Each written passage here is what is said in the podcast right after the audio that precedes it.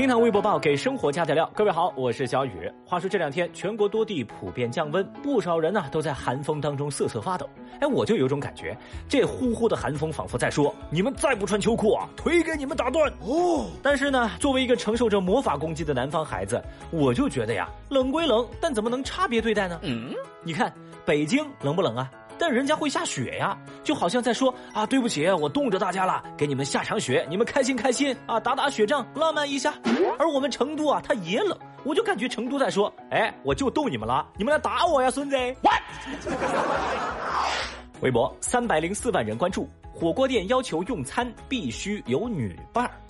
日前，成都的刘先生和朋友在一家火锅店排队一个多小时，却因为没有女性陪伴被拒绝入内。刘先生说，他在拿号的时候，服务员没有跟他们说过必须有女性陪同才能够到店消费。在排了一个多小时队之后啊，店家却拒绝了他们这次就餐。最终是在民警的调解下，餐厅才安排了一位女性工作人员陪同刘先生他们那桌一块用餐。这算个什么说法呀？对于这次并不愉快的就餐经历，刘先生表示非常尴尬，他觉得自己受到了歧视。哼！对此，该店铺的经理表示说：“我们没有歧视男性。”而有律师则对此表示。火锅店的行为已经涉嫌违反消费者保护法的相关规定。您看呢？昨天我们才说有人挑动男女对立的情绪，今天呢就有人撞枪口上了。对此，微博网友们也纷纷发表了自己的看法。有人说：“我忍不了，单身狗就不配吃火锅了吗？非得要有女朋友吗？神经病啊！”也有人表示：“这个餐厅一定走不远，倒闭的时候通知我一声。”还有网友则是调皮的留言说：“嘿，我是女的，建议你们干饭的时候带上我哟。”你能想象我的那种开心吗？那么，在引起网络舆论的普遍关注之后，这个商家突然就宣布暂停营业。老板说要对经营战略进行重新的定位，会尽快开业的。对不起，sorry。总的来说，这件事情小雨我呢不是很信啊。我们先不提什么性别歧视、物化女性，既然您都这么歧视顾客了，还派出一个女性员工跟着白吃白喝，那为什么这两个顾客还要坚持吃这顿饭呢？怕不是火锅店的行为艺术广告营销吧？试想一下，排一个多小时的队，被店家拒绝，要吃饭的时候还得塞一个饭托给你，正常人不是该骂骂咧咧、拍桌子走人的吗？还接受饭托，还加饭，这不是广告营销，这是啥呀？你有什么可豪横？我相信啊，世界上可能有这么奇葩的商家，但我不相信这世界上真有缺这么一顿火锅的真顾客。会吧？如果有，请把他。介绍给小雨哦。微博四百九十九万人关注，大学生在校园内被狂风暴雪吹走。日前，内蒙古自治区通辽市内蒙古民族大学内。狂风暴雪大作，有一名学生啊，硬生生是被风给吹着走，其他同学呢是赶紧握住旁边的栏杆，防止被大风刮走。Oh no！好家伙呀，那个场面，不知道的还以为是在爬珠穆朗玛峰呢。那这段视频呢，在微博上也在热传，很多网友看了之后也不淡定。有网友评论说啊，你们这上学路搞得跟红军过雪山似的呀。哦，也有人表示。多年吃出来的肉，终于有了用武之地，这好吗？这不好。可以说，在这种天气还能坚持去上课的，那都是对学习有着无限热爱的人。建议啊，体重在一百斤以下的同学，你就不要出门了。而同样的大风大雪天气，同样出现在了新疆乌鲁木齐。微博二百零三万人关注，高校大学生排长队滑雪。说前两天在降雪过后，新疆乌鲁木齐一所高校晚自习下课，这学生们呢是有序的排成了一列，在室外一处长长的楼梯滑雪。因为大雪过后的地面仿佛一道天然的滑梯，孩子们是滑来滑去，其乐无穷。而这种快乐也被网友们调侃为“你们南方人得不到的快乐”。我大意了啊！这雪呀是一直在下，但生活却不能停下。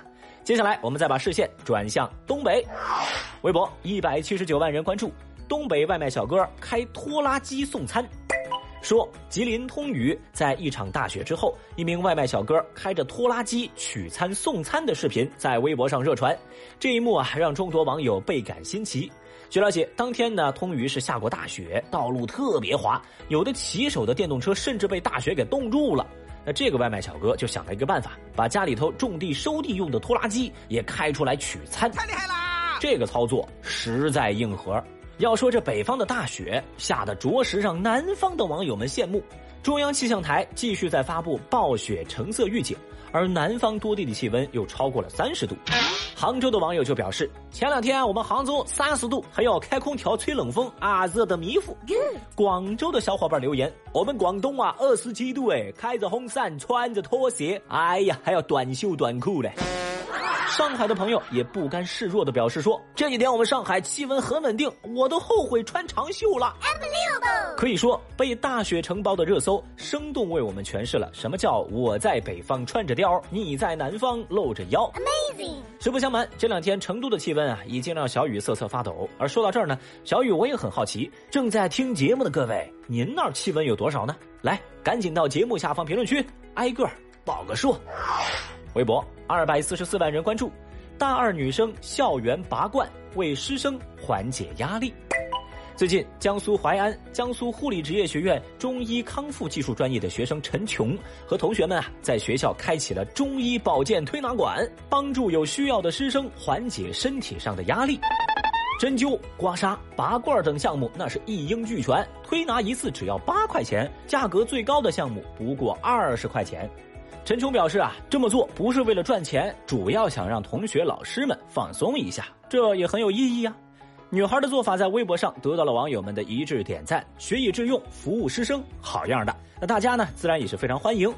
有人就表示，哎呀，这又是别人家的学校，酸死了。哎，朋友们，你们看啊。有的人在上学的时候已经开始从业了，哎，小雨我就在反思我自己，当年上学那会儿，我咋就没这个觉悟呢？要那时候就开始学以致用，那我到现在，怎么着也是个保安队队长了吧？俗话说得好，凡事预则立，不预则废。这句话呢，同样适用于直播打赏。微博四百零二万人关注，封禁未成年用户直播打赏功能。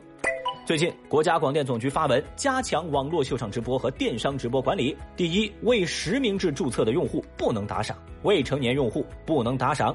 二，直播平台应该限制最高打赏金额，达到打赏每天或者每月的限额，就应该暂停相关用户的打赏功能。三，相关主播及其经纪代理如果有暗示、诱惑用户大额打赏，或者说引诱未成年用户以虚假身份信息打赏的，平台要对主播及其经纪代理进行处理。这条消息一出，立即引起舆论的热烈欢迎。很多人都呼吁啊，不仅要规范直播打赏，直播带货也得好好管管啦。那对于这项新政呢，小雨我是举双手双脚赞同。那最后呢，我再顺便做个小调查啊，问问手机边的您。您会不会为网络直播打赏呢？节目下方评论区，会的来扣个一，不会的您就扣二。好了，以上就是今日份厅堂微博报。如果您觉得咱这个节目还有点意思的话，欢迎您给小雨点播关注。明天我们再聊，拜拜。